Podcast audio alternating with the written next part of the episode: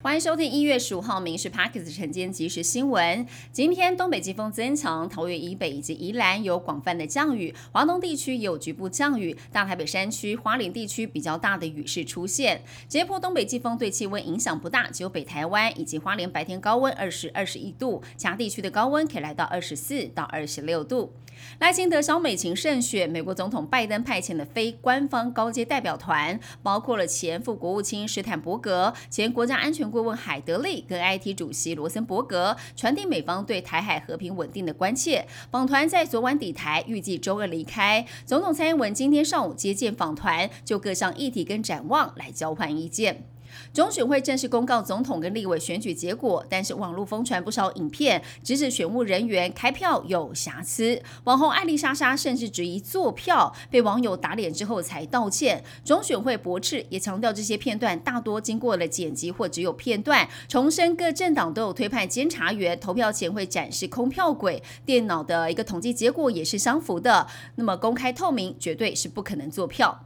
大选落幕，国民党成为了国会最大党。二月一号新科立委报道之后，随即展开立院龙头之争。蓝营力推韩国瑜，民进党可能由现任院长游锡坤角逐连任。但是由于两党都不过半，外界推测民众党可能会推黄珊珊或黄国昌来当副院长作为交换。黄国昌被追问，今天上午会开记者会来公布。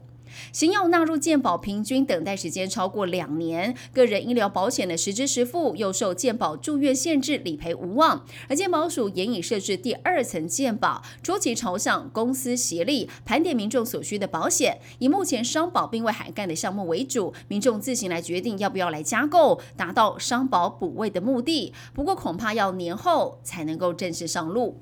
过年前，很多人会找居家清洁人员。业者说，十一、十二月就预约八成。而近期呼吸道疫情升温，三病毒夹击，所以民众预约踊跃，价格也调涨了百分之十到十五。除了打扫，有不少人已经开始打理门面了，洗发、烫发、做指甲。有美甲业者观察到，不少从外国回来的侨胞预约做美甲，预约也超过了九成。超车购物诈骗，去年投资诈骗一点一万件，已经排第一了。诈团是看准股市投。资的热潮，榨干被害人积蓄还不放手，还带被害人刷卡变现或抵押房产。警方表示，去年投资型的诈骗总件数已经超过原本最多的购物型诈骗件数。提醒，如果遇到类似游说投资高报酬的一个标的时，就要思考提高警觉。